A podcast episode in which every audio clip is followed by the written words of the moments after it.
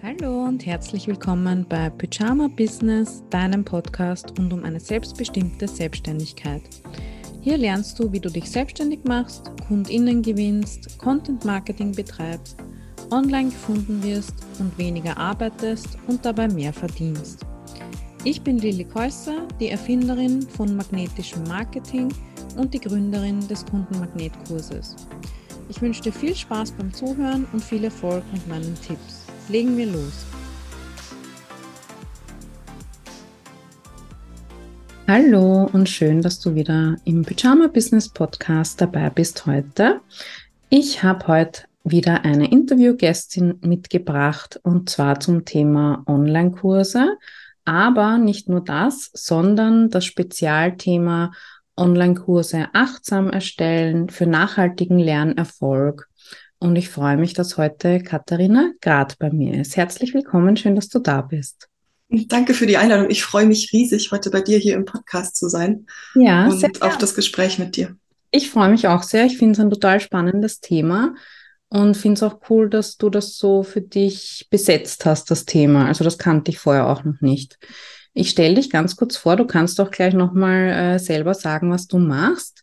Du bist Slow E-Learning Coach und du unterstützt dabei, ähm, dass Leute ne, ihr ExpertInnenwissen in einen Online-Kurs verpacken können, aber auch das Wissen so weiterzugeben, dass die Inhalte eben wirklich nachhaltig aufgenommen werden können, ähm, dass das Lernen an sich angenehm und leicht ist und die Lernenden gut unterstützt werden und das Gelernte dann schließlich auch tatsächlich anwenden können. Genau. Ähm, genau. Magst du dich nochmal vorstellen, wer bist du, was machst du und wie bist du dazu gekommen zu diesem Thema? Gerne. Also, wie du schon gesagt hast, ich bin Katharina, ich arbeite als Slow E-Learning Coach und bei mir dreht sich alles um Online-Kurse. Und generell dieses Thema Lehren und Lernen, das begleitet mich schon mein ganzes Leben. Ich habe lustigerweise erst vor einiger Zeit beim Aufräumen eine Kindergartenzeichnung von mir gefunden, mhm. wo meine Erzieherin dann drunter geschrieben hat, ich will Lehrerin werden. also das ähm, zieht sich bei mir schon das ganze Leben lang durch und ich habe dann tatsächlich auch Lehramt studiert unter anderem für Mathe, aber dann irgendwann festgestellt, die Schulumgebung ist nicht das gute Arbeitsumfeld ja. für mich. Darf ich fragen, hast du auch mhm. LehrerInnen in deiner Familie? Oft? Ja, ja. tatsächlich. Ich komme auch aus einem Lehrerinnenhaushalt. Ja. Ähm, dementsprechend, das war irgendwie überall dieses Thema. Mhm. Mm, und ich habe dann übers Studium die Medienpädagogik kennengelernt und war schwer begeistert davon, was digitale Medien alles für einen Möglichkeitsraum aufmachen. Mhm. Und ich habe dann noch Ende von meinem Studium 2021 gegründet, mm, dann noch eine Fortbildung drangehängt zur Certified European E-Learning Managerin, einfach auch, dass ich diesen ganzen Projektmanagement Hintergrund noch so mit reinkrieg und andere auch gut bei E-Learning-Projekten begleiten kann. Und ähm, ja, dieses, dieses Thema Lernen, Lehre, gute Lehre liegt mir echt am Herzen. Und ich habe immer wieder festgestellt, es gibt da draußen so viele wunderbare Menschen, die so viel wissen, so viel können und so viele tolle Ideen haben, die sie weitergeben können. Ähm, und trotzdem hakt es oft bei dieser Weitergabe, weil und ich glaube, das kennen wir auch aus so einem Schulkontext schon. Jemand, der sich zum Beispiel gut mit Physik auskennt, ist noch nicht ein guter Physiker und Physiklehrer. Und ähm, ich finde das total schade, wenn das genau dann an dem Punkt hakt. Mhm. Ähm, und ich möchte mit dem, was ich tue, dazu beitragen, dass die, die sowas Tolles in die Welt weitertragen können, auch wirklich verstanden werden und dass das dann am anderen Ende auch ankommt und sie mit dem, was sie weitergeben, die anderen Menschen bereichern können, dass eine Veränderung spürbar wird und einfach das, ja, das Lernen nicht, nicht so ein, das muss halt jetzt sein und das ist so ein notwendiges Übel, um irgendwas zu erreichen, sondern dass das auch eine schöne Erfahrung wird, mh, die auch Spaß macht. Mhm. Und ähm, genau, dafür habe ich auch das Slow E-Learning-Konzept entwickelt, mhm. einfach weil ich sage, mit herkömmlichen Lernmethoden mh, da stehen viel zu oft einfach nur die Informationen im Fokus mhm. und da fehlt einfach genau das, was für mich Lernen eigentlich ausmacht. Mhm. Okay, da werden wir dann sicher noch darauf eingehen, ähm, was man da machen kann wie, für die äh, Wissensvermittlung. Mhm. Ähm, voll das schöne Thema auf jeden Fall, weil du bereicherst halt sowohl die, die einen Online-Kurs anbieten, als dann auch deren KursteilnehmerInnen und dann indirekt halt auch deren Leben oder Business oder Gesundheit oder je nachdem, was sie halt lernen mit dem Kurs. Also voll der schöne Impact eigentlich. Ja. Ähm, bevor wir jetzt losstarten, bei manchen Themen ist es ja gut, wenn man nochmal so eine Begriffsdefinition auch aus deiner Sicht macht. Mhm. Was ist für dich ein Online-Kurs? Wie definierst du das? Mm, ein Online-Kurs ist für mich ein, ein Lernszenario, wo ein bestimmtes in sich abgeschlossenes Thema mit Hilfe von digitalen Medien an mehrere Leute weitergegeben wird. Mhm. Ähm, es ist tatsächlich so, es gibt keine vorgeschriebene Definition von einem Online-Kurs.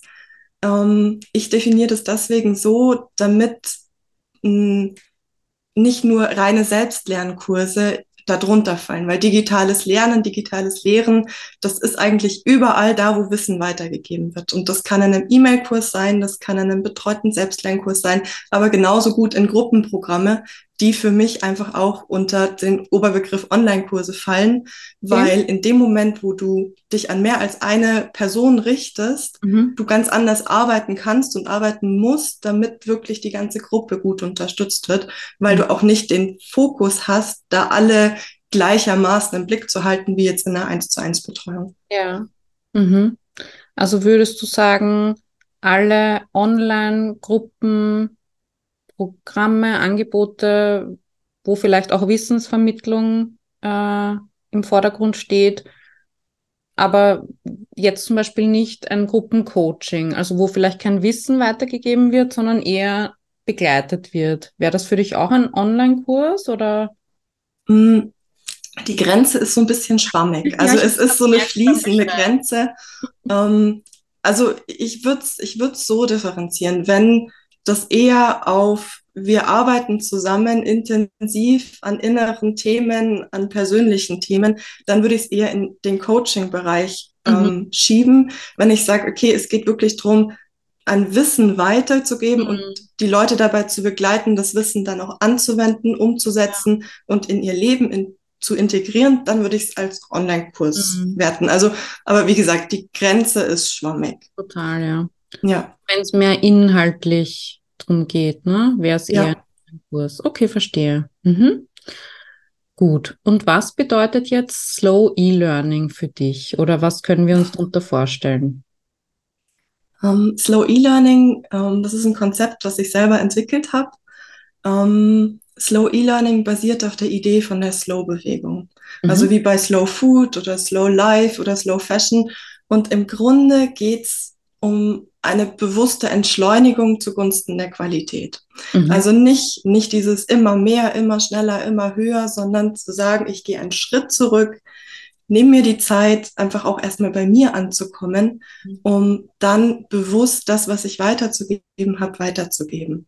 Mhm. Ähm, bei diesem Slow E-Learning-Konzept geht es dabei nicht in erster Linie um hm, wie gebe ich Informationen weiter, sondern wie ermögliche ich einen Lernprozess. Mhm. Weil für mich ist ein Lernprozess viel mehr als einfach nur Informationen weiterzugeben. Lernen äh, ist tatsächlich für mich eher das, was dazwischen passiert. Also wie gehe ich mit den Informationen um? Was mache ich damit, dass ich sie verstehe und dann später auch anwenden kann? Weil bloß eine Information hilft mir nicht weiter. Ja ich will ja, ich mache zum Beispiel einen Online-Kurs, damit ich danach irgendwas kann, damit ich danach irgendwas besser weiß und einfach auch sich in meinem Leben was verändert. Mhm. Und Slow E-Learning stellt genau das in den Fokus. Und äh, Slow E-Learning bedeutet für mich, einen Lernprozess zu entwickeln, äh, der möglichst leicht ist und angenehm und der zur gleichen Zeit die Lernenden effektiv und nachhaltig dabei unterstützt, ihre Lernziele auch wirklich zu erreichen.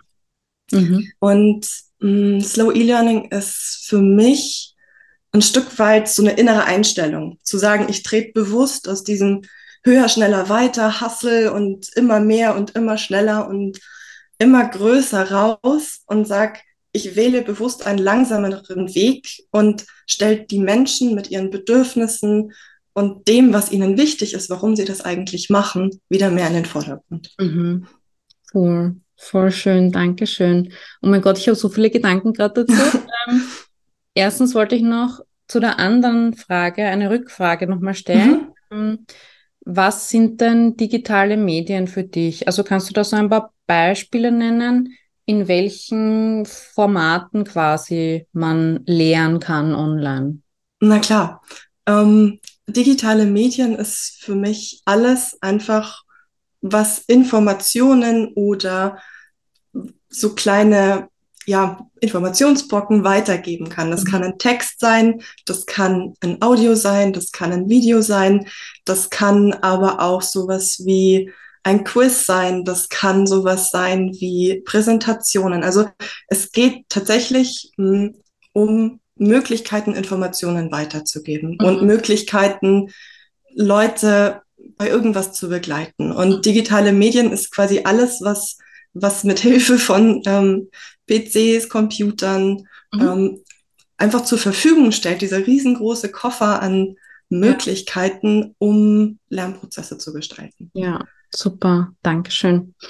Und ähm, genau zum Slow E-Learning hatte ich dann so den Gedanken, dass genau das ja meiner Meinung nach wahrscheinlich ein großes Problem ist. Ne? Viele Selbstständige haben in den letzten Jahren irgendwie äh, diese Online-Kurs, äh, dieses Thema mitbekommen und sind vielleicht ExpertInnen in ihrem Thema, aber eben nicht darin, wie gebe ich das jetzt didaktisch und pädagogisch und das sind ja keine LernexpertInnen, ne? Und dann ähm, haben alle das Bedürfnis, einen Online-Kurs anzubieten und ähm, legen dann eben nicht so viel das Augenmerk drauf, ähm, okay, vielleicht gebe ich lieber weniger Info, aber dafür mehr Raum oder Anleitung für die Umsetzung, sondern ich mache jetzt nur, ich meine, meine Online-Kurs-Videos sind auch äh, vielfältig, aber ähm, es geht ja nicht darum, dass ich jetzt quasi eine Vorlesung mache, ne? also nur die Infos weitergebe. Ähm, ja. Und da quasi anzusetzen und zu sagen, ich unterstütze die Selbstständigen, die ihr ExpertInnenwissen haben, aber eben nicht unbedingt das Wissen über E-Learning. Ne? Das ist äh, total schlau. Ja. Und ähm, genau, dann hast du noch gesagt, ne, mh, mm, vielleicht verändern sich die Zeiten ein bisschen oder die Leute brauchen vielleicht jetzt was anderes. Und das kann ich voll bestätigen ähm, aus meinen Zielgruppeninterviews, die ich ja gerade mache. Also ich habe auch so generell das Gefühl, die Leute wollen nicht mehr stundenlang vorm Bildschirm sitzen. Also privater Podcast war immer wieder ein Thema. Na, ich will mir das eigentlich nur anhören. Ähm, eins zu eins Unterstützung, Gruppenunterstützung, also eben nicht nur das Wissen bekommen, das kann man ja im Prinzip überall bekommen, aber das mit der Erfahrung und Expertise für die Umsetzung zu verknüpfen und eben die Umsetzung so einfach wie möglich zu machen. Und da kann es wirklich eben oft der Fall sein, ich, wie kann ich so wenig Info wie möglich weitergeben, damit sie trotzdem ähm, ihr Ergebnis erzielen, oder? Also wäre das ja. auch so in deinem Sinne? Auf jeden Fall. Also ich habe das in den letzten Jahren immer wieder beobachtet und Mhm. Das ist so ein Effekt, der sehr, sehr leicht entsteht und das ist auch überhaupt nicht, wenn sich jetzt da jemand angesprochen fühlt, ähm, ich habe was falsch gemacht. Nein, auf keinen Fall. Ähm, es ist eher so eine Bewusstheit. Wenn ich einen Online-Kurs erstelle und mich nicht damit auskenne, dann ja. entsteht oft die Gefahr, dass ich sage, okay, ich erstelle jetzt einen Online-Kurs zum Thema Pinterest Marketing. Mhm. Und dann packe ich einfach alle Infos rein zum Thema Pinterest Marketing, die ich so hab, weil das ist ja das Wissen, was ich benutze. Und das ist natürlich auch die Grundlage, um dann später all das damit zu machen, was die anderen Leute lernen wollen. Das Problem ist einfach nur, die Information reicht oft nicht. Also mhm. oft ist es schon so, wenn ich was weiß, dann kann ich was damit machen. Aber mhm. dieser Schritt von der Theorie zur Anwendung, das ist eigentlich das, was was wirklich der interessante Schritt ist. Mhm. Und da zu sagen, ich mache zwar einen Online-Kurs, zum Beispiel zum Thema Pinterest-Marketing, aber mein Fokus liegt nicht auf dem Wissen, was ich weitergebe, sondern bei meinen Lernenden, dass ja. die gut begleitet werden mit Hilfe von diesem Wissen, später dann das selber zu machen. Mhm. Weil die Leute machen ja nicht den Online-Kurs, um später was über Pinterest-Marketing zu wissen, sondern mhm. um es dann später auch wirklich anwenden zu können. Und mhm. da ist dann, das ist immer so ein, so ein schmaler Grad zu sagen, okay, ich muss natürlich auch auf das Thema schauen. Mhm. Und das ist auch wichtig, weil ohne das geht's nicht. Aber den Fokus trotzdem eher bei den Bedürfnissen von den späteren KursteilnehmerInnen zu lassen. Ja, voll. Und da ist nochmal die Krux bei der Sache, dass ähm, das lernt man ja oft erst, wenn man schon einen Online-Kurs anbietet. Ne? Also durch die Erfahrung kann ich dann sehen, ah, okay, da vielleicht weniger oder die Info schon früher bringen oder da noch ein Arbeitsblatt oder so. Ja. Ähm, es ist natürlich auch schwierig, ne, das von Anfang an so zu gestalten und zu wissen, ja. wenn man mit E-Learning eigentlich gar keine Berührungspunkte ja. bisher hatte. Aber dafür ja da. Genau. Genau, das ist wirklich dieses pädagogisch-didaktische Wissen, was genau diesen Übergang schafft zwischen, zwischen dem Thema, also diese Brücke schlägt zwischen dem Thema und den Lernenden, dass sie das dann später anwenden können. Mhm. Und dieses pädagogisch-didaktische Wissen, ich meine, wenn ich jetzt nicht Lehramt studiert hätte, ich wüsste auch nicht, wo ich das herkriege. Mhm. Also das ist ja nichts, was, was wir uns mit dem Thema dann zusätzlich aneignen, sondern das ist ja mhm. eher was, was nochmal eine ganz andere Schiene ist. Mhm. Und ähm, das fehlt halt dann einfach oft. Mhm. Voll. Wenn ich jetzt auch so zurückdenke an meine Weiterbildungen, die ich gemacht habe, da ist halt oft das Thema, wie baue ich mir eine Community auf, die dann einen Online-Kurs kauft, wie launche ich einen Online-Kurs, wie verkaufe ich den, aber wie mache ich den dann tatsächlich, den Online-Kurs, das war eigentlich so gut wie nie ein Thema. Ja, das ist dann eher so ein Randthema, was dann halt noch mit behandelt wird, aber ja, das ist auch ein Grund, weswegen ich gesagt habe, da lege ich jetzt mal den Fokus ja. drauf.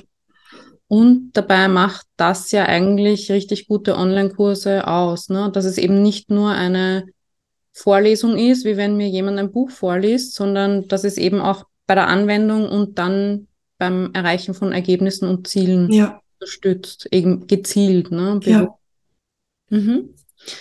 Ähm, warum ist das Thema wichtig und relevant für Selbstständige? Also warum sollte man sich damit beschäftigen? Ich glaube, wir haben es jetzt äh, eh schon beantwortet, aber hast du da vielleicht noch Gedanken dazu? Um, ähm, gerade so aus diesem Slow E-Learning-Ansatz her würde ich sagen, Lernen, wenn es in diesem höher, schneller, weiter Denken erstellt wird, wenn Online-Kurse aus dieser Motivation, aus dieser Energie raus erstellt werden und dass mh, hm, der Online-Kurs selber sich hauptsächlich mit dem Thema befasst und weniger mit der Anwendung und Umsetzbarkeit, mhm. dann entsteht oft bei den Lernenden sowohl Überforderung als auch Frust. Ja. Und damit nachhaltiges, entspanntes Lernen möglich wird, ist es besser, erstmal einen Schritt zurückzutreten. Weil in dem Moment, wo sich die Kursteilnehmerinnen überfordert fühlen, sich unter Zeitdruck fühlen, mhm. nicht wissen, wo es jetzt weitergeht oder was sie jetzt damit machen, entsteht Stress. Und Stress ist das, was Lernen eigentlich unmöglich macht. Unser mhm. Gehirn ist dann nur noch in Kampf oder Flucht oder mhm. Erstarrung, aber ist dann nicht mehr so richtig dran interessiert, ähm, sich mit irgendwelchen wunderbar spannenden Themen, die nicht mit dem Überleben zu tun haben, zu beschäftigen. Mhm. Und ähm, gleichzeitig auch, wenn sehr, sehr viel auf einmal auf uns einprasselt an Informationen, das ist einfach irgendwann zu viel. Und unser Gehirn sagt dann, okay, jetzt ist, jetzt ist Feierabend. Es kann dann wie so ein Computer eine bestimmte Anzahl an Informationen aufnehmen und danach wird das gedeckelt. Das wandert dann alles direkt in den mentalen Papierkorb und wir können uns zwei Tage später schon nicht mehr dran erinnern, was wir überhaupt angeschaut mhm. haben. Und Lernen funktioniert dann am besten, wenn wir in einem entspannten, ruhigen Modus sind, wenn es uns gut geht und wir das Gefühl haben, wir sind neugierig, wir sind offen, wir sind interessiert daran.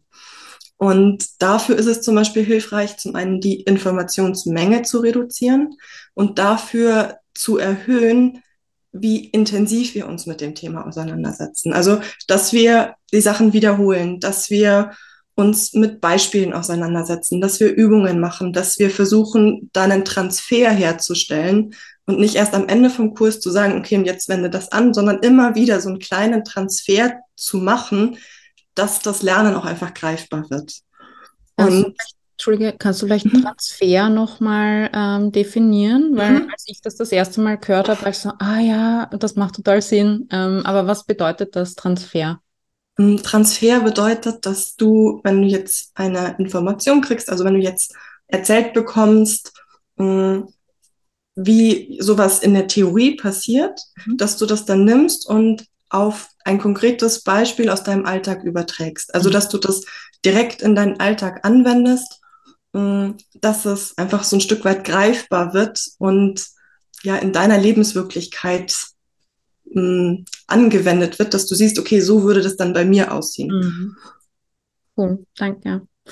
Und wäre da ein Beispiel, ne, dass es zu jeder Lektion oder zu jedem Video oder zu jedem Input zum Beispiel dann eine Übung gibt oder ein Workbook oder ne, dass man gleich irgendwas umsetzt für sich, oder? Ja, zum Beispiel. Also, dass du schaust, wo könnte jetzt das, was ich Neues gelernt habe, direkt schon angewendet werden? Wo kann ich hier jetzt schon das selber machen? Also dieses selber machen ist für das Gehirn auch super interessant, mhm. weil in, je aktiver wir dabei sind, desto tiefer werden die Informationen in unserem Gehirn verarbeitet und desto leichter und besser lässt sich das dann auch später abrufen. Ja. Also gerade dieses selber machen und wirklich ins Tun kommen, ähm, ist ein entscheidender Faktor dafür, wie gut dann das, das Lernen mit einem Online-Kurs funktionieren kann. Mhm.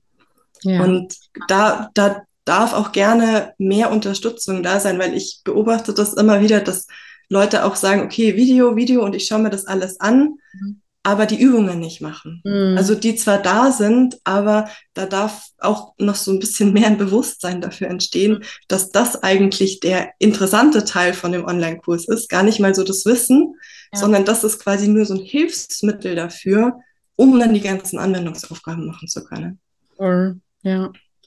Ähm, ich sehe das ja auch immer wieder, dass Leute meine Videokurs, äh, meine Kursvideos quasi bingen, also so durchschauen äh, und dann eben schon in irgendeinem Modul sind, was jetzt eigentlich gar nicht relevant für sie ist. Und ich versuche dann halt auch immer wieder ne, zu erinnern, Schritt für Schritt und erstmal das durchdringen und anwenden. Und bevor du in die Phase gehst, solltest du vielleicht das schon umgesetzt haben, dann fällt es dir leichter, in der nächsten Phase weiterzumachen. Also natürlich, ne, Thema Selbstbestimmtheit, die Leute können machen, was sie wollen und Manche sagen auch, du, ich mache das gar nicht von Modul 1 bis 9, sondern ich springe halt immer da rein, wo es mich gerade interessiert. Ich mache das nicht chronologisch, ist ja auch äh, schön und gut. Jeder wie er will, aber natürlich macht es schon Sinn, dass, ne, ich habe mir ja beim Aufbau was gedacht und es ist auch erprobt und ähm, eben nicht darauf ausgelegt, ne? Ich schaue mir jetzt stundenlang Videos an und dann habe ich es schon, sondern man muss halt wirklich auch dann ne, die ja. Workbooks ausfüllen, da entstehen dann eben erst die Erkenntnisse meiner Meinung und Erfahrung nach, wenn man es wirklich ja. eben aufschreibt oder irgendwie anders ausprobiert und verändert. Ja, ja. ich glaube, da sind wir auch so ein Stück weit vorgeprägt von, von unserer Lernkultur in Schulen. Mhm. Ähm, einfach weil, wenn ich mir das aktuelle Schulsystem anschaue, das sehr darauf ausgelegt ist, ich krieg Wissen, ich muss es auswendig lernen und dann mhm. passt's. Mm. Und ähm, es ist im Schulsystem, wie ich es erlebt habe und wie ich es kennengelernt habe, sehr wenig Raum dafür da, zu sagen, okay, wir, wir machen jetzt heute nichts Neues, sondern wir sprechen einfach mal darüber, was wir jetzt gemacht haben, was das für uns bedeutet, wie, wie wir daraus was lernen können, wie das vielleicht für uns wichtig ist. Und ja ich glaube, mit diesem Lernhintergrund kommen viele auch in Online-Kurse. Mhm. Und dann ist das auch so, okay, was ich machen muss, mein, meine Aufgabe für Online-Kurs, ich schaue mir die Infos an, muss die lernen und dann passt's. Mhm. Aber so komme ich vielleicht noch durch gute Prüfungen, gerade diese Bulimie-Lernprüfungen, wo dann drei Tage später nichts mehr von gebraucht wird. Aber wenn, wenn das wirklich ein Thema ist, wo ich sage, das will ich verinnerlichen, da will ich später was mitmachen, dann hilft diese Strategie nicht weiter. Ja, voll interessante Beobachtung, ja. Aber stimmt, habe ich noch nie so drüber nachgedacht. Ich habe auch letztens zu irgendwann gesagt, ähm, auch Thema ADHS, ne? Wenn meine, weiß ich nicht, Geschichte- oder Geografielehrerinnen einfach 50 Minuten lang geredet haben, ich kann einfach nicht zuhören, ja. Auch wenn ich mich noch so sehr, ne, und innerlich auch immer wieder sage, ah, hört's zu, hört's zu, scheiße, jetzt habe ich schon wieder nicht zugehört wenn die mir einfach das Buch gegeben hätten zum Durchlesen und dann vielleicht sind im Buch ein paar Reflexionsfragen oder wir besprechen irgendwie ne, manche Themen in der Gruppe, das wäre für mich viel hilfreicher gewesen, weil so ja. Zieht das einfach an mir vorbei und hat nichts mit mir zu tun, Gefühl. Ja. Das meinst du auch, oder? Ja, genau, genau. Und das ist ein gutes Beispiel. In dem Moment, wo du zum Beispiel einen 50 Minuten Input am Stück hast, Mhm. Das muss das Gehirn auch erstmal verdauen. Gerade wenn das ein neues Thema ist, ähm, da, da sagt das Hirn irgendwann, okay, ich habe jetzt so viel Neues schon gelernt mhm. ähm, und da kommt noch mehr drauf und ich habe mich überhaupt noch nicht mit dem auseinandergesetzt, was ich denn da Neues bekommen habe. Äh, Pause, Aufnahmestopp. Also ich brauche dann erstmal hm, vom Gehirn her eine Möglichkeit, das ein Stück weit zu verarbeiten und zu sagen, okay, jetzt ist es vertraut, jetzt können wir einen Schritt weitergehen. Ja. Hm, und und das ist zum Beispiel auch was, was, was, das sind so kleine Sachen, die das beim Lernen dann später einfach erleichtern.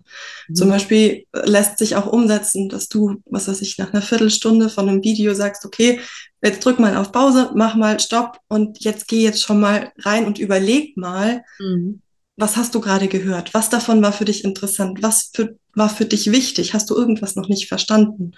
Einfach da so ein bisschen mehr, wie du sagst, aus diesem Vortragsmodus rauszugehen in den Dialogmodus. Mhm. Ja, voll gut. Und das quasi anzuregen immer wieder, ne? Ja. Mhm. Cool. Ähm, meine nächste Frage lautet, ähm, welche Herausforderungen haben denn sowohl AnbieterInnen von Online-Kursen als auch TeilnehmerInnen? Also wir haben schon ein paar Beispiele genannt, aber was sind so die typischen Stolpersteine oder Fehler oder Hürden, die du siehst bei Online-Kursen? Mm, mm, ich fange mal an mit den KursanbieterInnen. Mhm. Ähm, da ist es zum einen wirklich diese Herausforderung, und das ist egal von welchem Online-Kursart wir reden, diese Herausforderung aus dieser Expertenperspektive rauszugehen mhm. und zu versuchen, ich gehe jetzt mal in die pädagogisch-didaktische Perspektive mhm. und versucht mir zu überlegen, was brauchen denn die Leute, die den Kurs machen, damit sie am Schluss wirklich das können, was sie können wollen. Und das ist normalerweise nicht, dass sie die Informationen brauchen, sondern sie brauchen diesen Teil zwischen Information und Anwendung. Mhm. Dann kann es auch eine Herausforderung sein, dass du in einem Online-Kurs ja ganz viele Menschen vor dir hast. Mhm. Und in so einem Gruppensetting, sei das jetzt ein Selbstlernkurs oder ein Gruppenprogramm, ist es viel schwieriger, ein Gefühl für die einzelnen Menschen zu bekommen. Und ein Gefühl dafür zu bekommen, okay, haben die das jetzt verstanden? Brauchen die vielleicht noch was? Hm, wo stehen die gerade? Habe ich die innerlich verloren? Sind die motiviert? Mhm. Was, was brauchen die, um gut durch den Kurs zu kommen? Hm, und da auch so ein bisschen, ja, nicht den Blick zu verlieren, dass das nicht einfach nur eine große Gruppe ist, sondern ganz viele kleine Individuen, die natürlich alle anders sind, die ich aber versuchen muss, in dieser Gruppe trotzdem zusammen durchzuführen. Und da auch in Gruppenprogrammen ist es oft so ein Balanceakt, weder die einen zu überfordern, noch die anderen zu unterfordern und gleichzeitig bei allen die Motivation so hoch zu halten, ja. dass sie dann weitermachen. Es ist klar, das ist nicht allein in der Verantwortung von den KursleiterInnen, sondern dass die Lernenden da auch mit in der Verantwortung sind und auch in der ja, die sind auch befähigt, eigene Entscheidungen zu treffen und zu sagen, okay, das will ich jetzt nicht. Mhm. Aber als Kursleiterin ist es für mich auch immer so ein bisschen, ja, schon wichtig zu sagen, okay, ich versuche trotzdem die gesamte Gruppe durch den Kurs zu bringen. Ja, ich finde es auch eine Herausforderung. Du kannst ja in einem Gruppensetting immer nur quasi so den, den kleinsten gemeinsamen Nenner vortragen. Ne? Also ja wenn ich jetzt irgendwas lehre, ich kann ja nur sagen, typischerweise funktioniert es so oder für mich hat es funktioniert oder für meine meisten KundInnen hat es so funktioniert, so, so, so. Aber es ist eben kein eins zu eins Coaching, wo ich wirklich individuell auf jede Situation von jeder Person persönlich eingehen kann. Ja. Ne? Also ja. ich muss das dann irgendwie in eine allgemeingültigere Form bringen, die natürlich auch nicht jetzt auf jeden zutreffen muss. Ne? Also ja. da habe ich mir auch angewöhnt, zum Beispiel Alternativen zu sagen oder wenn das für dich passt und wenn nicht, ist es auch okay. Ne? Also ähm, früher habe ich es halt auch anders gelernt, ne? dass die Person, die den Online-Kurs gehalten hat, gesagt hat, du musst das so machen, weil sonst kann ich dir nicht garantieren, dass du das Ergebnis erreichst. Ne? Aber ja, der Coaching-Ansatz ist ja ein anderer, ne? dass man sagt, du weißt am besten, was für dich am besten ist und ich kann dir helfen, das zu finden. Und in einem ja. Gruppensetting ist das eben nochmal eine andere Herausforderung. Ja, auf jeden Fall, weil du einfach so viele Menschen vor dir hast. Mhm. Und ich finde das total schön, weil in dem Moment, wo du sagst, schau mal, ob das für dich passt, mhm. dann fühlen sich auch die angesprochen, die sagen, nee, eigentlich für mich ja. passt das nicht. Und ich meine, wenn du eins zu eins mit jemandem arbeitest, sagst du ja auch nicht, okay, und das musst du so machen und fertig. Ähm, wieso sollte das in der Gruppe anders sein? Aber da ist es gleich nochmal wichtiger, weil du so viele mehr Menschen um dich hast. Ja. Mhm. Und dadurch, dass das so eine große Gruppe ist, ähm, ist es auch interessant, mal zu beobachten, wie so das Lerntempo von den verschiedenen Leuten ist. Mhm. Und da drauf zu schauen, okay, ich verliere niemanden, aber die Leute, die schon so weit sind, können trotzdem einfach weitermachen. Das ist auch noch eine Herausforderung, die sich gerade für ähm, AnbieterInnen in so Gruppenszenarien bietet. Im Selbstlernkurs ist es ein bisschen einfacher, mhm. weil die TeilnehmerInnen da einfach auch ihr Lerntempo selber entscheiden können. Mm, aber da stellen sich dann natürlich andere Herausforderungen. Mhm. Ja. Mm, und für die KursanbieterInnen ist es auch noch ein Stück weit eine echte Herausforderung, für einen Selbstlernkurs was zu konzipieren, wo sie sich quasi als Person ein Stück weit überflüssig machen. Mhm. Weil in so einem Selbstlernkurs kann ich ja nicht drauf schauen, ähm, also gerade in so einem reinen Selbstlernkurs, der jetzt nicht groß betreut wird, mhm. kann ich nicht drauf schauen, wie geht's den Leuten denn jetzt damit? Ja. Mhm, kann ich dann auch sehr viel schwieriger nochmal irgendwo was einschieben. Also das funktioniert dann erst eher so, wenn du den Kurs evaluierst, dann in der zweiten Runde nochmal drüber schaust. Aber so während der Kurs läuft, ist es wie so eine Art Blackbox oft. Mhm. Du kannst halt nicht drauf eingehen. Ja, ne? und genau. kriegst es vielleicht auch gar nicht mit. Ja, ja. Mhm. Und das ist eben auch noch so eine Herausforderung, das von vornherein so im, im Voraus so ein bisschen glaskugelmäßig zu versuchen abzuschätzen. Mhm. Wie kann ich sie gut durchbegleiten, ohne das jetzt live persönlich zu machen? Ja, voll. Mm. Und für die TeilnehmerInnen, gerade bei Selbstlernkursen, aber auch bei Gruppenprogrammen, ähm, es hat sehr viel mit Organisation und Motivation zu tun. Mhm. Also es ist nochmal was anderes, wenn ich jetzt mich eins zu eins mit jemandem verabrede und sage, okay, wir haben jetzt den Termin und wenn ich nicht auftauche, das fällt auf. wenn ich in einem Gruppenkurs nicht auftauche, wenn da noch 15 andere ist, sind, das ist nicht mehr so wild. Mhm. Und da ist diese Hemmschwelle zu sagen, ach ja, heute nicht, mhm. einfach viel geringer. Und klar, es ist auch wichtig, Pausen zu machen und auf sich selber zu hören, aber es ist auch eine Herausforderung in dem Sinne, dann zu sagen, ich ziehe das jetzt wirklich durch. Mm, und in Selbstlernkursen gleich noch mehr, weil da habe ich noch nicht mal mehr diese festen Termine, mhm. wo wir uns theoretisch in der Gruppe treffen und wenn ich nicht hingehe, dann verpasse ich was, mhm. sondern es ist dieses, ich muss mich wirklich alleine hinsetzen, ich muss alleine mich da durcharbeiten und ja, alleine diesen Weg gehen. Mhm. Und das fällt schwierig. Und gerade wenn dann im Außen, im Alltag, im Berufsalltag, im Familienalltag noch viel zu tun ist, dann kann das oft auch einfach dazu führen, dass Kurse abgebrochen, nicht mehr weitergemacht werden. Und gerade wenn dann nicht regelmäßig noch eine E-Mail kommt, unser nächstes Treffen ist dann und dann, geraten die auch gerne mal in Vergessenheit. Also es ist dann gar nicht so dieses, okay, ich will den Kurs jetzt bewusst aufhören, mhm. sondern ich habe so das Gefühl, es ist ganz oft auch, es hat jetzt mal drei, vier Wochen nicht gepasst und ich habe es vergessen. Ja. Mm, und das finde ich total schade. Mhm. Ähm, und für die Teilnehmenden ist auch eine Herausforderung, zu, zu, für sich selber zu sagen, was mache ich denn, wenn ich irgendwo nicht weiterkomme.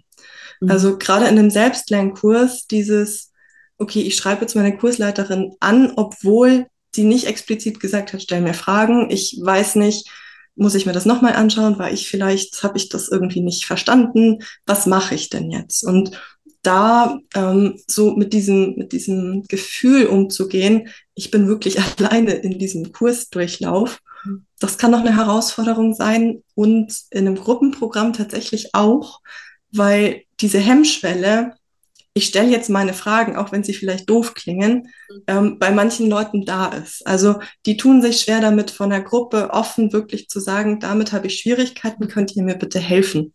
Mhm. Und ähm, das ist auch für die KurserstellerInnen interessant, das einfach so mit im Hinterkopf zu behalten, dass nicht alle Menschen so vom Typ her Leute sind, die gerne vor einer Gruppe sprechen. Ja. Und da ähm, bietet sich zum Beispiel an, einfach auch diese Leute so mit einzubeziehen, indem wir regelmäßig E-Mails schreiben an die ganze Kursgruppe. Einfach so kurze Check-ins, um mal zu sehen, wo stehst du gerade, wie geht's dir bisher damit, ähm, wo brauchst du Hilfe, wo hat dir noch was gefehlt.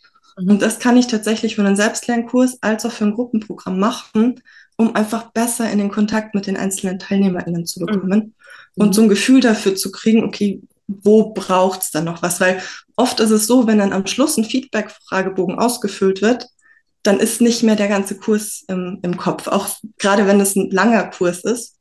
Und deswegen finde ich das immer eine ganz schöne Sache, wenn zwischendurch mal eine E-Mail kommt und einen zum einen bei Selbstlernkursen dran erinnert, diesen Kurs gibt's noch und einfach auch, ja, ich mich das gesehen fühle und das Gefühl habe, ich bin zwar in dem Gruppenkurs, werde aber auch als Individuum mit meinen Bedürfnissen einfach gesehen.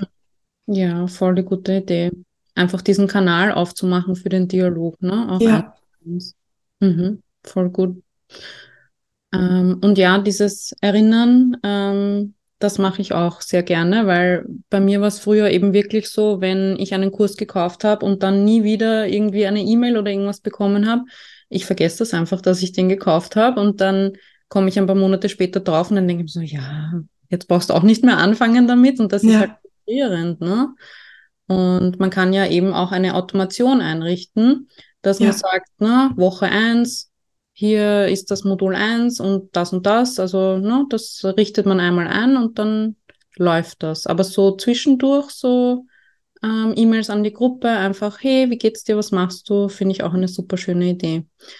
Und mir ist gerade eingefallen, ähm, bei einem Kurs, da war mal quasi nach jedem Modul ähm, so ein Formular, wo du quasi auswählen konntest, zu welchem Modul gibst du gerade Feedback, also ne, da, mhm. äh, ne, auswählen. Und dann konntest du direkt halt sagen, na, wie ging's dir, was hast, was hat dir vielleicht gefehlt? Ähm, und das fand ich auch eine schlaue Idee. Ne? Ja.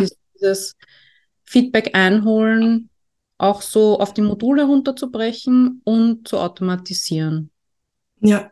Ja, wie du sagst, das muss ja nicht so viel mehr Aufwand sein. Gerade, gerade mit diesen E-Mails, E-Mail-Sequenzen, Möglichkeiten von den heutigen Newsletter-Programmen, das ist einmal aufgesetzt, aber ein riesengroßer Mehrwert für die mhm. TeilnehmerInnen. Ja, voll. Und ähm, was du gesagt hast mit dem Mm, mit dem Tempo, dass sich da die Leute unterscheiden und wie quasi, wie groß die Hemmschwelle ist, Fragen zu stellen und so.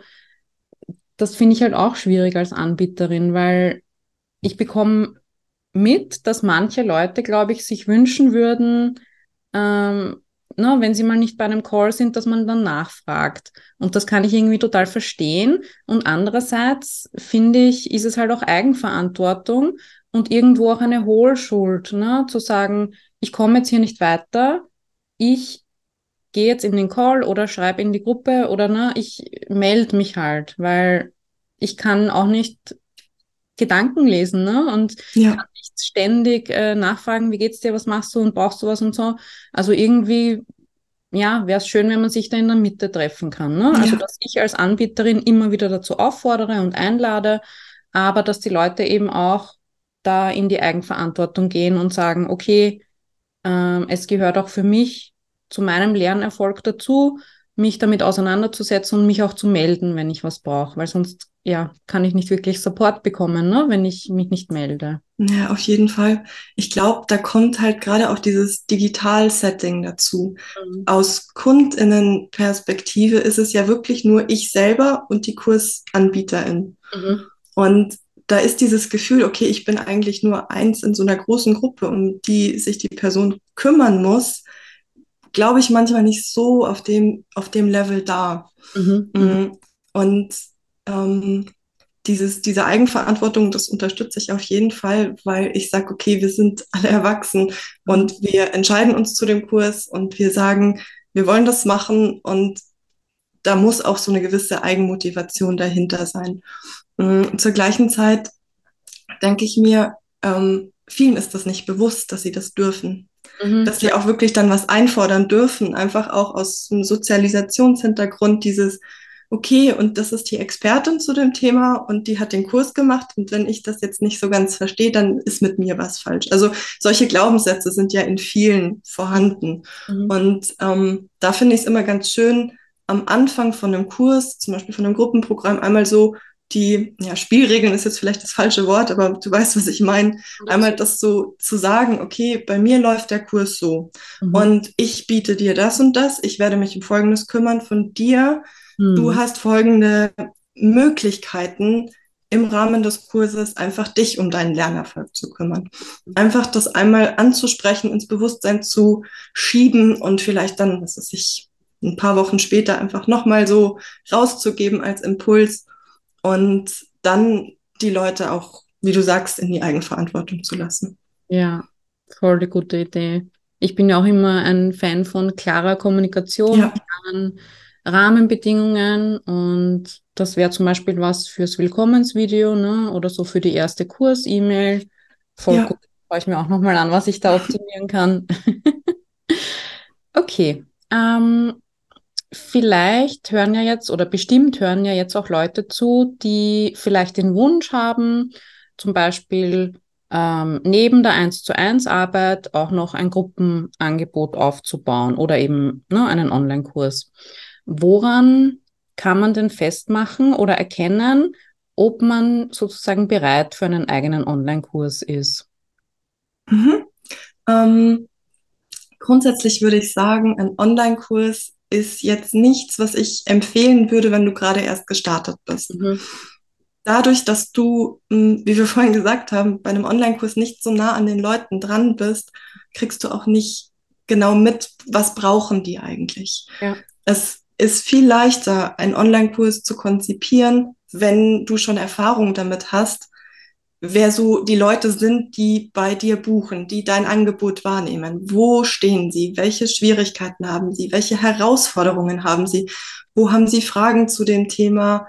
Und wo tun sie sich leicht und wo hängen sie irgendwie gefühlt jedes Mal fest? Mhm. Mm, also wenn du schon Erfahrung hast in der 1 zu 1 Arbeit oder vielleicht auch in Kleingruppen, wo du sagst, du hast ein gutes Gefühl, wer denn die Leute sind, die dieses Angebot wahrnehmen, die sich für dieses Thema interessieren bei dir. Das ist, finde ich, die wichtigste Voraussetzung für einen Online-Kurs. Mm, dadurch machst du es dir leichter, den Online-Kurs zu erstellen, aber auch später den TeilnehmerInnen dem Kurs zu folgen.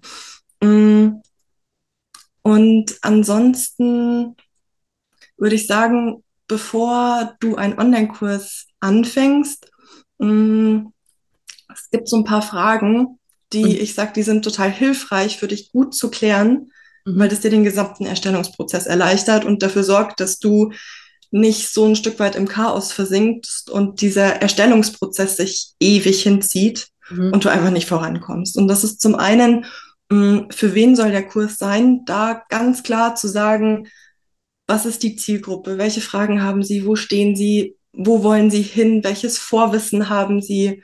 Einfach um auch entscheiden zu können, was kommt jetzt in den Kurs rein und was nicht. Mhm. Mm, dann die nächste Frage ist, worum soll es gehen? Mm, das Thema sehr, sehr klar formulieren zu können. Also, um jetzt wieder bei diesem Beispiel von Pinterest-Marketing zu bleiben, nicht einfach zu sagen, ich mache einen Online-Kurs über Pinterest-Marketing, sondern zu sagen, ich mache einen Online-Kurs, in dem Leute, die sich noch nie mit Pinterest-Marketing beschäftigt haben, ihr Profil anlegen und eine Strategie entwickeln, die sie dann langfristig durchhalten. Wenn das sehr klar formuliert und auf den Punkt gebracht ist, hilft es sowohl dir, die Inhalte dafür auszuwählen und die Gefahr, dass das sich ins Endlose zieht, mhm. wird viel geringer. Und auch für die KundInnen ist es viel angenehmer zu sagen, okay, das ist genau das Thema, was ich brauche. Mhm. Weil Pinterest-Marketing wäre jetzt zum Beispiel ein so großes Thema, da kann ich mir als Kundin erstmal überhaupt nichts darunter vorstellen, ist das jetzt das, was ich haben will. Mhm. Mm, dann, das geht auch noch in das Thema Themenfindung, mm, klar sich zu überlegen, was genau soll gelernt werden. Und ähm, da nicht nur einfach auf diesem Wissensaspekt zu bleiben, also sie sollen irgendwas wissen, sondern klar zu sagen, was sie am Ende vom Kurs können sollen oder haben sollen oder erreichen sollen. Wenn du Ziele sehr, sehr klar festlegst, kannst du von diesen Zielen aus total gut eine Gliederung von einem Kurs aufbauen, weil du genau weißt, um dieses Ziel zu erreichen, was ist der erste Schritt, was wäre der nächste Schritt. Und das ist wie so eine Perlenkette, die sich dann eben bis zum Ziel hinzieht. Mhm. Mm. Und dann sind noch zwei Sachen, die jetzt nur indirekt mit dem Online-Kurs zu tun haben. Also zum einen ist der Bedarf da, das mhm. gut zu klären, bevor ich einen Online-Kurs anfange, weil es ist doch recht viel Arbeit und Zeit und Energie und auch Geld, was da reinfließen kann. Und das ist total schade, wenn einfach ich den Online-Kurs fertig habe und dann die Leute sagen, es war aber gar nicht das, was ich brauche. Also mh, mm, das finde ich immer total schade, wenn ich sowas mitbekomme. Mhm. Ähm, deswegen da vorab noch einmal gut klären, ist der Bedarf überhaupt für das Thema da? Wenn du schon Kundinnen hast, die eins zu eins mit dir zu dem Thema arbeiten, ist es super. Aber dann auch mal zu fragen, würden die denn auch einen Online-Kurs machen? Weil gerade bei Themen, die dann doch sehr persönlich sind, mm, ist manchmal auch dieses, okay, wenn, dann möchte ich bitte eins zu eins mit dir arbeiten.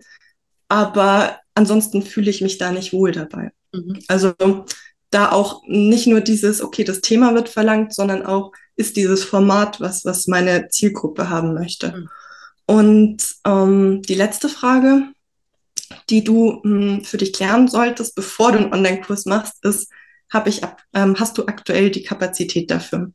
Also sowohl von der Zeit als auch von der Energie, aber auch finanziell, weil da kommen wahrscheinlich noch Ausgaben dazu und in dem Moment, wo du unter Zeitdruck arbeitest, eh schon wenig Energie hast, dann hast du nicht die Kapazität, einen Online-Kurs zu erstellen, weil genau wie für die Lernenden gilt auch für die KurserstellerInnen, wenn du entspannt bist und ruhig bist, dann kann dein Gehirn viel kreativer sein. Dann, das ist total faszinierend aus psychologischer Sicht.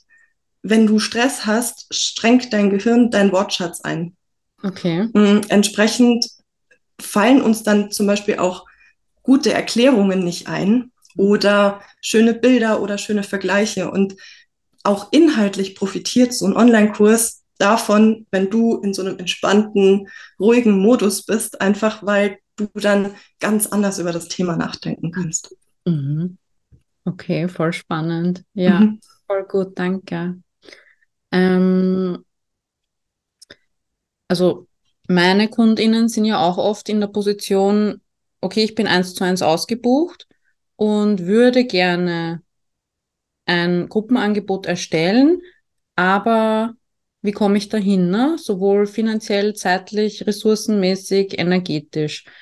Ähm, würd, ich weiß nicht, ob das jetzt in deinen Zuständigkeitsbereich sozusagen fällt, aber würdest du da auch sagen, ähm, zuerst mal quasi den Kurs verkaufen und dann erstellen? Oder sagst du zuerst den Kurs erstellen und dann verkaufen? Also da gibt es ja so zwei Lager, ne? Und zwei, ja, Vorgehensweisen, je nachdem, was einem mehr liegt. Ähm, ich glaube, ich würde es jetzt nicht auf verallgemeinern mhm. sagen, du musst das immer so machen. Ja. Ich persönlich bin aber eher von dem Lager, ähm, erst erstellen und dann verkaufen. Du kannst natürlich, während du den Kurs erstellst, zum Beispiel schon eine Warteliste anlegen. Du kannst dich um dein Marketing kümmern. Mhm. Und dieser, dieser Erstverkaufen und dann erstellen Ansatz geht auch so ein Stück weit mh, mm, aus dieser Angst heraus, ich mache einen Online-Kurs, den niemand haben will. Mhm. Wenn ich aber geklärt habe, der Bedarf ist da, wenn ich mit Leuten gesprochen habe aus meiner ähm, Zielgruppe, aus den Leuten, die einfach so in meinem Followerkreis sind mhm. und die sagen, ja, voll cool, mhm. dann gibt's für mich nicht den Grund, sich den Stress zu machen, schon einen fixen Termin zu setzen und zu sagen, dann fängt der Kurs an mhm. und den habe ich jetzt schon verkauft, sondern zu sagen, okay, ich nutze die Zeit, das in Ruhe zu machen. Ich lasse mir auch selber den Raum zu sagen, okay, wenn ich jetzt an irgendeinem Punkt feststelle, hm, da möchte ich nochmal drüber nachdenken, das möchte ich vielleicht nochmal ändern, dass ich mir das dann auch geben kann und diesen, diesen Raum habe, auch die Zeit habe, das dann mhm. zu machen. Und deswegen bin ich eher so Bedarf klären, mhm. dann den Kurs erstellen und mhm. dann den Kurs verkaufen. Aber während ich den Kurs erstelle, mhm. schon mal einfach auch die Zielgruppe darüber informieren, das wird es geben. Ja. Und gerade mit diesen Wartelisten, die Leute auch so ein Stück weit da mitzunehmen, das kann auch fürs Marketing sich super ähm, anbieten. Ja, okay, verstehe. Danke dir. Gerne. Mm, mal so ganz generell nochmal gefragt, ähm, worauf kann ich denn jetzt als Anbieterin achten, damit meine KursteilnehmerInnen wirklich ihre Erfolge erzielen, keinen Stress und Zeitdruck haben beim Lernen, ne? weil das äh, hört man ja auch immer wieder, ich bin hinten nach, ich bin hinten nach und ich sage immer, es gibt kein hinten nach, du kannst es in deinem Tempo machen. Ähm, genau, und eben wirklich nachhaltig in Ruhe und ähm, zielorientiert und ergebnisbringend lernen können. Mhm. Ähm, als Anbieterin hast du ein paar Möglichkeiten, die das unterstützen. Also es ist jetzt nicht so, dass ich sage, mach das und dann wird das funktionieren. Aber es gibt so ein paar Stellschrauben, die das begünstigen. Zum einen eine sehr klare Kursstruktur. Mhm durch eine sehr klare Kursstruktur ist es viel unwahrscheinlicher, dass die Leute irgendwo den Faden verlieren und unterwegs verloren gehen und den Kurs nicht zu Ende machen. Mhm. Ähm, dann nicht zu viele Inhalte. Mhm. Wirklich auf das Kernthema fokussieren, schauen, was brauchen die Leute, um die Lernziele zu erreichen und den ganzen Rest rausschmeißen. Es ist zwar teilweise echt schmerzhaft zu sagen, das ist ein super tolles Thema und ich möchte das damit reinnehmen aber für die Lernenden ist das eher zu viel, mhm. weil das Gehirn ja eh schon das ganze Neue aufnehmen muss. Mhm. Und je mehr dann da ist, desto schwieriger wird es auch zu unterscheiden, was davon brauche ich jetzt wirklich, um, um das zu erreichen, weswegen ich den Kurs mache. Mhm. Dann ähm, Raum und Zeit lassen für eine individuelle Auseinandersetzung. Mhm. Die Kursteilnehmerinnen ermutigen, zu, zu schauen, wie sieht das bei dir aus? Funktioniert das bei dir? Wie wäre das, wenn du das für dich überträgst in, in deinen Alltag, auf deinen Beruf? Wie, wie geht's dir damit? Was ist da jetzt besonders wichtig? Was klingt da an? Wo sagst du, das passt überhaupt nicht zu mir? Also in dem Moment, wo du ihnen die Möglichkeit gibst, mm, das Thema wirklich zu verinnerlichen und das wirklich das rauszunehmen und das so umzubauen, wie es für sie passt, ist die Motivation auch gleich viel höher. Mhm. Mm, dann verschiedene Lernvoraussetzungen und das Vorwissen beachten, dass die Leute auch da abgeholt werden, wo sie stehen. Mhm. Ähm, oft ist das so eine schwierige Frage, wo, wo kommt es eigentlich her? Wo, worauf kann ich aufbauen? Und da bieten sich tatsächlich auch Zielgruppenfragebögen oder Zielgruppeninterviews an, um mal abzuklären, nicht nur ist das Interesse an dem Thema da, sondern auch, wie viel bringen die Leute schon mit. Mhm. Mm, dann die Anwendung. Ja. Würdest du da sagen, ähm, es ergibt Sinn, dass alle einen ähnlichen Wissensstand haben, wenn sie reinkommen? Oder kann, können die auch an verschiedenen Punkten einsteigen, aber vielleicht kann ich dann irgendwie ne, alles so reinholen, dass sie ungefähr auf demselben Stand sind. Ne? Vielleicht gibt es dann eine Einführung für AnfängerInnen oder keine Ahnung, ja, ein Modul 0, wo man mal so die Basics nochmal klar zieht. Ähm, mhm. oder beides? Ne? Was, äh, was sagst du dazu? Das ist tatsächlich das Coole an Online-Kursen.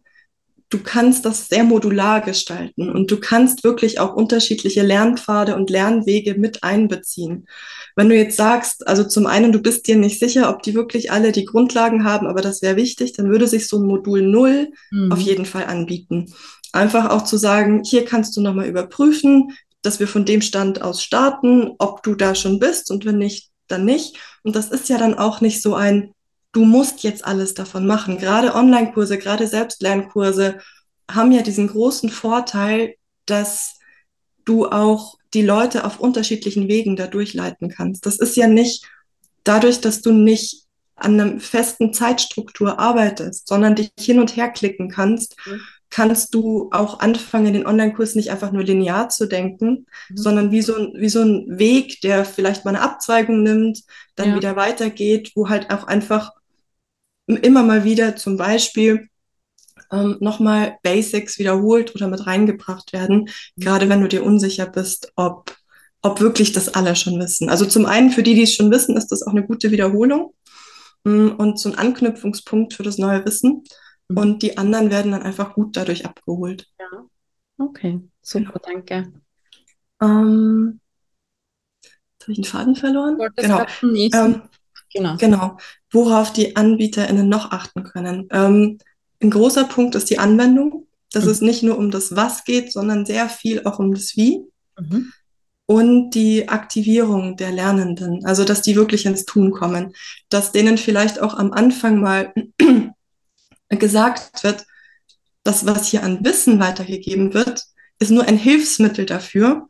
Und der wirklich interessante Teil sind die Umsetzungsaufgaben. Also, dass das einfach so mal ins Gedächtnis und ins Bewusstsein kommt, mhm. dass bei einem Online-Kurs es nicht nur darum geht, einfach am Ende Wissen zu haben, sondern auch das Wissen anzuwenden. Mhm.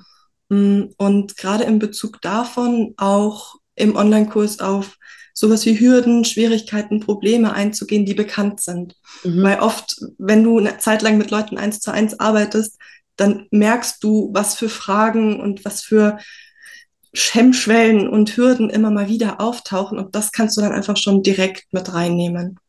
Und ähm, dann noch ein letzter Tipp, Beispiele einbauen, mhm. ähm, um diese Theorie-Praxis-Hürde so gering wie möglich zu halten. Ja. Und eine super Methode für Beispiele, die ich tatsächlich auch erst vor ein paar Jahren kennengelernt habe, mhm. mich aber total fasziniert, ist die sogenannte Thinking Out Loud Methode. Mhm. Und die ist deswegen so genial, weil was du machst, ist, du lässt die anderen quasi ein Stück weit in deinen Kopf schauen. Mhm. Du suchst dir ein Beispiel und dann bearbeitest du dieses Beispiel mhm. und verbalisierst währenddessen deinen einzelnen, jeden einzelnen Gedanken, jeden einzelnen Arbeitsschritt und gehst einfach einmal diesen ganzen Prozess durch, ja. der dabei in deinem Kopf passiert. Und, und genau, du mhm. kommentierst quasi, was du tust, mhm. dass die ZuschauerInnen oder TeilnehmerInnen am Schluss wirklich das einmal Schritt für Schritt diesen Prozess mit durchgehen können, weil oft ist für uns selber das total klar, wenn wir machen. Aber in dem Moment, wo das einfach so einmal verbalisiert wird und ausformuliert wird, ist es teilweise auch für uns selber total spannend, was passiert da eigentlich, wenn ich diese Aufgabe bearbeite. Und wenn dann die TeilnehmerInnen das selber machen, mhm. können sie das einfach Schritt für Schritt durchgehen. Und das finde ich super genial. Ja, voll, voll gute Idee. Dass einfach auch die Arbeitsschritte eines Prozesses ne, in der richtigen ja. Reihenfolge und als Beispiele oder halt ja Kommentare so runtergesprochen werden. Ja. Voll gute Idee. Ja, danke fürs Teilen der Methode. Gerne. Kann ich auch noch nicht. Noch was zum Thema, worauf wir achten können? Mhm. Um, ähm, ich glaube, das war jetzt erstmal so ein guter, gute Basis. Ja. Also wenn du das schon alles machst, dann ja. um, ähm, hat der Online-Kurs schon sehr viel Qualität und sehr viel in sich, um dafür zu sorgen, dass die Leute gut da durchkommen. Super. Ähm, wenn wir jetzt einen Blick in die Zukunft werfen, was glaubst du oder was denkst du, in welche Richtung sich das Format Online-Kurse entwickeln wird? Vielleicht auch im Hinblick auf künstliche Intelligenz. Was siehst du da in deiner Glaskugel? Hm. Eine runde Hellseherei. ähm, also ich vermute tatsächlich, na, ich fange anders an. Ich habe festgestellt, dass in den letzten Jahren KundInnen sehr viel anspruchsvoller geworden sind, was Online-Kurse anbelangt mhm. und kritischer. Und mhm. das ist gut so. Ja. Ähm, es gibt eine viel höhere Auswahl auf dem Markt als noch vor ein paar Jahren. Mhm. Und da wird dann halt auch gut geschaut, okay, welchen Online-Kurs möchte ich da jetzt machen? Mm, und ich glaube, das wird sich in Zukunft noch ein Stück weit verschärfen und verstärken, dass KundInnen bewusster auswählen und da auch drauf schauen, wo ist denn jetzt für mich wirklich der beste Mehrwert von dem Kurs? Und den Mehrwert von Online-Kursen, gerade auch im Hinblick zu KI, aber da sage ich gleich noch was dazu, ähm, ist nicht einfach nur Informationen zu kriegen, sondern Informationen zu bekommen, da kann ich auch googeln mhm. ähm, oder eine KI fragen. Mhm. Aber das Interessante bei einem Online-Kurs ist, mir wird das Thema vorstrukturiert. Es wird für mich genau ausgewählt, was, was gehört jetzt dazu. Mhm. Und ich werde Schritt für Schritt dahin begleitet, wo ich hin will. Mhm. Und genau diese Begleitung und dieses Unterstützung dabei, ein Ziel zu erreichen, ich glaube, das ist in Zukunft das, weswegen Leute noch einen Online-Kurs kaufen mhm. und einen Online-Kurs machen, weil sie Unterstützung dabei wollen, ein Ziel zu erreichen und nicht, weil sie Informationen wollen. Also gerade diese Anwendung und Umsetzbarkeit ist aus meiner Perspektive das, was die Online-Kurse in den nächsten Jahren, mh, hm, nach, nach was die ausgewählt werden. Mhm. Mhm. Und KI, spannendes Thema. Mhm. Hm, aktuell haben wir ja nur schwache KIs. Mhm. Eine schwache KI äh, zeichnet sich dadurch aus, dass das einfach wie so eine riesengroße weiterentwickelte Suchmaschine ist. Ja. Die hat eine bestimmte Datenbank, einen bestimmten Algorithmus und aufgrund von diesem, dieser Datenbank und diesem Algorithmus gibt die dann einfach Informationen aus. Mhm. Ähm, Aber auf Basis dessen, was schon da ist. Ne? Genau, ne? auf Basis dessen, was schon da ist. Nur das immer wieder wiedergeben, was schon da ist. Genau. Und im Gegensatz zu einer starken KI, wo wir noch von entfernt sind, mhm. eine starke KI könnte selber denken. Sie könnte vielleicht sowas wie Emotionen und Empathie entwickeln. Okay. Aber da sind wir noch weit von entfernt. Mhm. Ähm, und das ist das, was uns als KurserstellerInnen auch für die TeilnehmerInnen so interessant macht. Mhm. Ähm, weil wir einfach über, über das hinausgehen können, was so eine KI kann. Mhm. Eine KI kann uns gut dabei unterstützen, Online-Kurse zu erstellen. Also bisher nutze ich KI auch so ein Stück, Stück weit als Sparring-Partner, um mhm. Ideen mal durchzuspielen. Ja. Um, ähm, aber die Grenze von KI ist bisher da, wo die Datenbank aufhört. Mhm. Ich habe ähm, vor ein paar Wochen ähm, KI, eine KI mal gefragt zum Thema Slow E-Learning, weil nachdem ich das Konzept entwickelt habe, das noch nicht so lange im Internet war, habe ich mir mhm. gedacht, okay, schauen wir mal, was sie dazu sagen kann. Ja, und? und das war total spannend. Also sie hat dann Informationen, also eine Ausgabe generiert aus der Kombination aus dem Wort langsam mhm. und E-Learning. Mhm. Also welche Vorteile es hat, das vielleicht ein bisschen langsamer anzugehen. Waren ein paar ganz gute Ideen dabei, wo ich gesagt habe, oh, das habe ich noch gar nicht so gesehen. Ja. Ähm, aber, aber es hat die Bedeutung nicht wirklich genau. verstanden. Mhm. Genau. Und mhm. das ist das. Also KI hat eine Datenbank zur Grundlage und kann aufgrund von diesen Datenbanken bisher Informationen ausgeben, mhm. kann uns die auch vorstrukturieren, kann uns da auch zum Beispiel helfen, eine Gliederung für irgendwas Vorgegebenes zu erstellen. Aber das, was ein Online-Kurs noch kann, als eben über Informationen rausgeben, das kann KI bisher noch nicht leisten. Ja, super, voll gut äh, differenziert, Dankeschön. Gerne. Ich kann das auch bestätigen. Gerade in den letzten Monaten gefühlt habe ich das Gefühl, dass die Beziehungsebene immer wichtiger wird. Also Ne, dass die Leute sagen, ich will es aber von dir lernen, weil du warst auch Texterin oder du beschäftigst dich mit menschlichem Marketing oder du hast eine ruhige Stimme. Ne? Und das äh, geht halt weit über die Informationen hinaus, die Informationsbasis ja. und Inhaltsbasis. Ne? Ja, ja. Und das kann noch keine KI ersetzen. Ja. auch was wir an Erfahrung gesammelt haben, genau. ja. auch an, an, an diesen kleinen Tipps und Tricks, die wir jeden Tag anwenden und die uns erstmal bewusst werden müssen. Aber das, was, was ja uns menschlich macht, das mhm. darf auch in Online-Kursen spürbar werden. Und ich glaube, das ist auch das, weswegen Online-Kurse nach wie vor ähm, gebraucht werden. Mhm. Ja. Und was mir jetzt noch einfällt, ähm, auch dieser Community-Aspekt. Ne? Also in den Zielgruppeninterviews sagen die Leute eben auch, ich will mit dir arbeiten, weil ich weiß, dass du halt auch andere Selbstständige mit diesen Werten anziehst. Oder ich weiß, ne, wenn ich dich dann frage, hey, kannst du einen Webdesigner empfehlen, dann kann ich vielleicht auch von deinem Netzwerk und deinen Kontakten profitieren. Und ich finde, das vergisst man oft. Ähm, und ich sage auch meinen KundInnen immer wieder, du, wenn du TestkundInnen brauchst, bitte nutzt die Kundenmagnet-Community und Business Bloom und meine kostenlose Facebook-Gruppe. Also die, ja, dieses Netzwerk, das man damit auch hat. Auch den ja. Kontakt natürlich zur Anbieterin. Ne? Also ich habe jetzt auch so gut wie nur noch KundInnen von mir im Podcast, im Interview, mhm. weil, ja, weil da einfach schon eine, eine Basis und eine Ebene da ist. Also das, ja.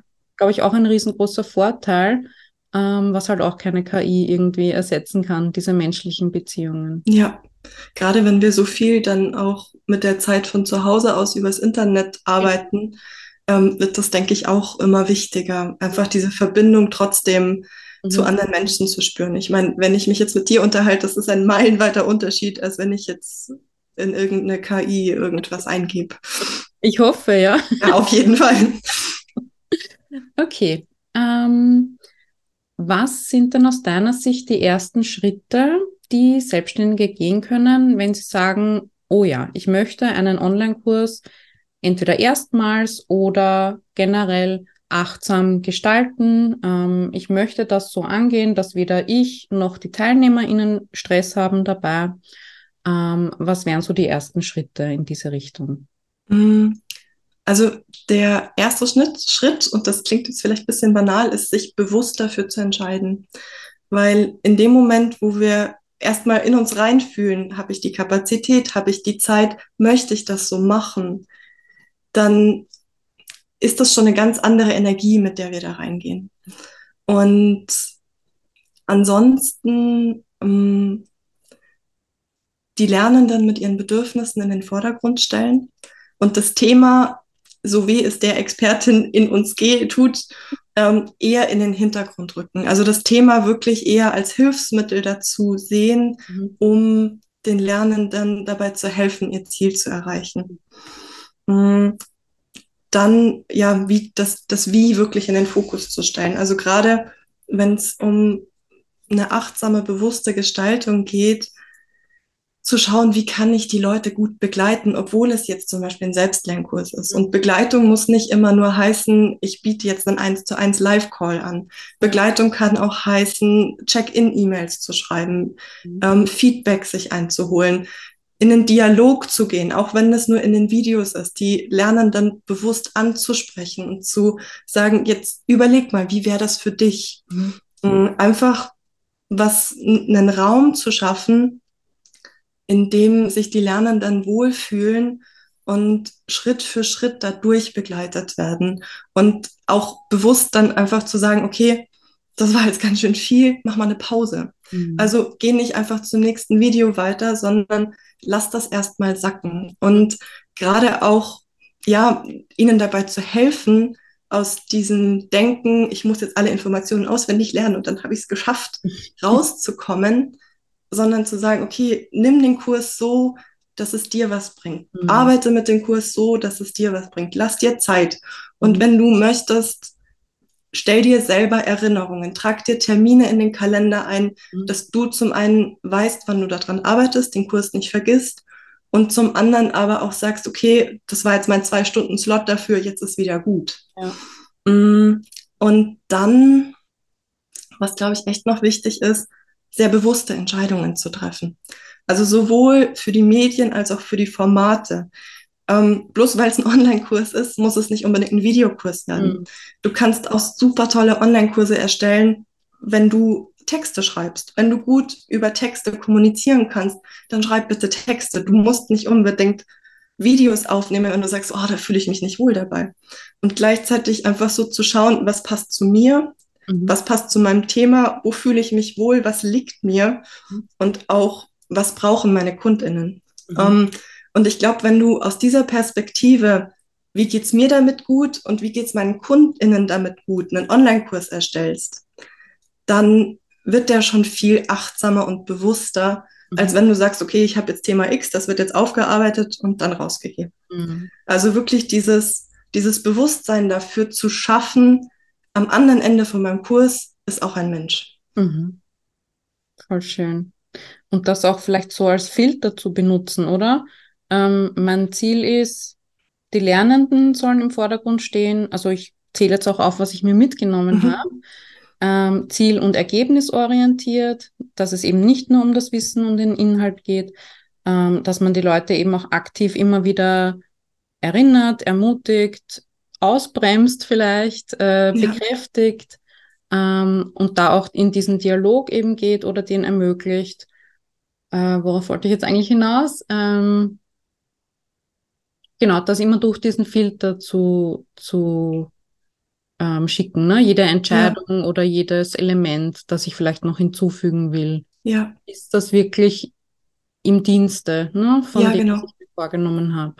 Ja, und sich da auch so ein Stück weit von zu lösen, was habe ich denn jetzt schon überall gesehen? Mhm. Was denke ich, wie man das so macht? Ja. Sondern einfach zu schauen, was passt für mich, was passt mhm. für mein Thema und meine Kundinnen. Und dadurch werden die Online-Kurse viel persönlicher und ich bin mir relativ sicher und auch aus der Erfahrung raus, das ist spürbar. Mhm. Das ist sowohl beim Lernen spürbar, als auch wenn du den Online-Kurs selber erstellst. Da ist vielleicht eine ganz andere Energie dahinter und ähm, das wird mittransportiert. Ja. Und wenn du, ähm, da hat Maren Häde bei mir einen interessanten Blogartikel geschrieben mhm. ähm, auf, für meine Website, wenn du in einer ruhigen Stimmung bist, wenn du zum Beispiel Videos aufnimmst, Audios mhm. aufnimmst oder Texte schreibst, mhm. das wird weiter transportiert. Mhm. Und so ein ruhiges Nervensystem, wie sie sagt, steckt an. Mhm. Und in dem Moment, wo du aus dieser ruhigen Energie deinen Online-Kurs erstellst, werden auch die Teilnehmerinnen gleich viel mhm. ruhiger und das fällt denen viel leichter, in dieser entspannten Energie dann auch den Kurs zu bearbeiten. Das glaube ich auch, ja, dass das spürbar ist. Das heißt, es wäre zum Beispiel eine Möglichkeit, wenn jetzt jemand sagt, ähm, ich habe total Angst davor, Videos aufzunehmen oder so, dass man sagt, ja, dann mach halt erstmal Texte oder Audios. Das Gute bei Online-Kursen ist ja auch, dass es Versionen geben kann. Ne? Also ja. ich habe jetzt auch schon die dritte Version meines Online-Kurses innerhalb von fünf Jahren. Und das ist halt was ganz anderes, als es 2018 war. Ne? Es darf ja. sich auch weiterentwickeln. Man kann jederzeit die Inhalte überarbeiten, neu aufnehmen, noch andere Formate dazu nehmen. Ich glaube, das nimmt vielleicht auch ein bisschen Druck raus, ne? dass es jetzt nicht ja. beim ersten Mal alles beinhalten muss und alles perfekt sein muss. Und ja. Auf jeden Fall. Und gerade auch, ähm, wenn es ums Online-Kurs erstellen geht, da so mitzugehen, wo liegen meine Stärken und das mit reinzubringen und nicht zu versuchen, irgendwas jetzt zu produzieren, was wir denken, was vielleicht gewünscht wird, sondern einfach zu schauen, wo sind meine Stärken, wo fühle ich mich wohl und das dann einfach in den Online-Kurs zu bringen, ähm, weil nicht jedes Video muss unbedingt einen Mehrwert gegenüber einem Text haben. Ja. Und Texte haben auch Vorteile im Vergleich zu Videos. Und da sich so ein bisschen frei zu machen, zu sagen, ein Online-Kurs muss aber, nee, ein Online-Kurs muss gar nichts, außer mhm. dass er für dich passt und für deine Kundinnen. Und ja. wie das dann tatsächlich aufgebaut wird. Und das ist eigentlich, das ist eigentlich dann, dann eine andere Frage. Ja. Oft ist es ja auch so, dass die KundInnen ja über gewisse Formate zu uns kommen. Also jetzt bei mir als Beispiel oft eben über den Blog und jetzt bei den Zielgruppeninterviews wieder haben halt die Leute auch gesagt, ja, ich lese eigentlich am liebsten. Ne? Also die, die haben ja dann eh schon eine gewisse Vorliebe und das ist ja, ja dann ein Match, ne? was dir leicht fällt, was du gut kannst und was die auch gerne konsumieren. Ja. Mhm. Okay, ich glaube, wir könnten jetzt noch ewig weiterreden. Lerntypen und Gehirnforschung und alles Mögliche und Formate, aber ich würde das jetzt mal hier belassen als ersten ja. Es war super interessant, super wertvoll. Ich habe auch noch ganz, ganz viel mitgenommen für mich. das ähm, freut mich. Vielen Dank. Ja, sehr gerne. Und ähm, wo können wir dich denn online finden und was bietest du aktuell zum Thema Slow E-Learning an? Mm, ich habe eine Website, die ist unter elearning-coach.de mhm. zu finden und auf Instagram bin ich unter katharinagrad.elearning-coach mhm. ähm, unterwegs. Ähm, ich biete tatsächlich aktuell so für verschiedene Etappen auf dem Online-Kurs erstellen mhm. Weg was an. Zum einen ähm, so eine Art Erste Hilfe für Online-KurserstellerInnen, mhm. Falls du schon mitten im Erstellungsprozess bist und merkst, du hängst irgendwo fest. Mhm. Und du hast schon stundenlang gegoogelt und findest einfach keine Lösung, die für dich passt. Mhm. Mm, dann gibt es quasi so ein Erste-Hilfe-Call, das heißt bei mir Fokus-Session, wo wir eine spezifische, individuelle Lösung finden, mit der du einfach weiterarbeiten kannst und nicht ewig festhängst. Ja. Mm, dann biete ich eine Online-Kursbegleitung an, wo wir von der ersten Idee bis zum fertigen Kurs das mhm. Ganze zusammen machen. Also ich leite dich da Schritt für Schritt durch den Prozess. Ähm, du bekommst von mir das medienpädagogische Wissen, das du brauchst auf dem Silbertablett. Und an dir ist es dann tatsächlich nur, das einfach mit meiner Anleitung und Unterstützung umzusetzen. Mhm. Und das heißt, wir machen das Konzept zusammen, ich begleite dich dabei, die Inhalte zu erstellen und das zu implementieren, also dann in die Kursplattform einzupflegen. Ah, mhm. Und dann, wenn der Kurs einmal gelaufen ist, machen wir noch so einen Feinschliff. Also wir evaluieren den einmal zusammen und schauen, dass der dann wirklich am Ende so ist, wo du sagst, den biete ich jetzt gerne an und den würde ich auch gerne besuchen. Also das ist so mein Anspruch, dass du am Ende mit einem Kurs rausgehst, wo du sagst, den würde ich auch selber gerne machen. Ja, cool. Mhm. Das rundum sorglos Paket. Genau. Mhm. Ähm, und falls du jetzt sagst, du hast ähm, zwar schon immer den Wunsch von einem Online-Kurs, aber nicht die Zeit, den umzusetzen, aber du hast eigentlich alles an Materialien und Grundlagen und das müsste nur in einen Online-Kurs übersetzt werden, biete ich auch so ein Done-for-You-Paket an, wo du mir einfach alle deine Unterlagen gibst und ich dann das für dich konzipiere und alles an Texten mache mhm. und du dich einfach entspannt zurücklehnen kannst, während der Online-Kurs Gestalt annimmt.